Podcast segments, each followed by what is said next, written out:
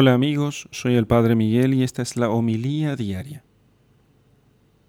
Lectura del Santo Evangelio según San Lucas capítulo 12 versículos 35 al 38. En aquel tiempo dijo Jesús, Tened ceñida la cintura y las lámparas encendidas, y sed como hombres que esperan a que su Señor vuelva de la boda, para que en cuanto llegue y llame, al instante le abran. Dichosos los siervos a quienes el Señor, al venir, encuentre despiertos. Yo os aseguro que se ceñirá, los hará ponerse a la mesa, y yendo de uno a otro les servirá.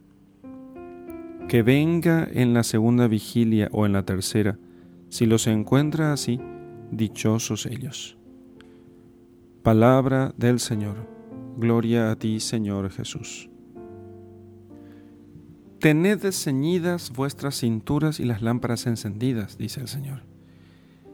Tener ceñida la cintura es una metáfora basada en las costumbres de los hebreos y en general de todos los habitantes de Oriente Medio que ceñían o ataban sus amplias vestiduras antes de emprender un viaje para caminar sin dificultad, porque si no había que caminar mucho no podía tener la túnica como desprendida, más holgada, pero si había que viajar, había que ceñirse las vestiduras.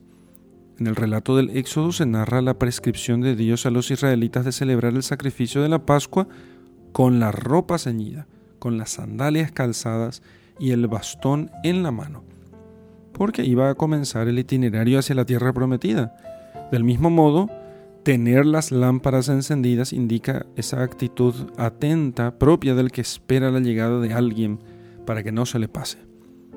El Señor nos dice una vez más que nuestra actitud ha de ser como la de aquel que está a punto de emprender un viaje, de quien espera alguien importante, no del que está holgado en la casa, sino nuestra actitud debe ser de alerta. La situación del cristiano no puede ser de somnolencia o de descuido al contrario, de continua alerta y vigilancia, por dos razones. Porque el enemigo está siempre al acecho, como león rugiente, buscando a quien devorar, y porque quien ama nunca duerme. Vigilar, estar en vela, es propio del amor. Cuando se ama a una persona, el corazón vigila siempre, esperándola cada minuto, ver si necesita algo, si algo le falta, si algo hace, si algo puede hacer que esté menos cómoda. Jesús lo que nos pide es amor. Por eso solicita vigilancia. En, Italia, cerca de Castel Gandolfo, hay una imagen de la Virgen colocada junto a una bifurcación de carreteras, donde se separan las carreteras, y tiene la siguiente inscripción. Cor meum vigilat. Mi corazón vigila. El corazón de la Virgen está vigilante porque ama. Así debe estar el nuestro, vigilante por amor y para descubrir el amor que pasa cerca de nosotros, para que no pase el amor y nosotros no lo hayamos visto, porque solo se le pasa algo a alguien cuando no lo ama.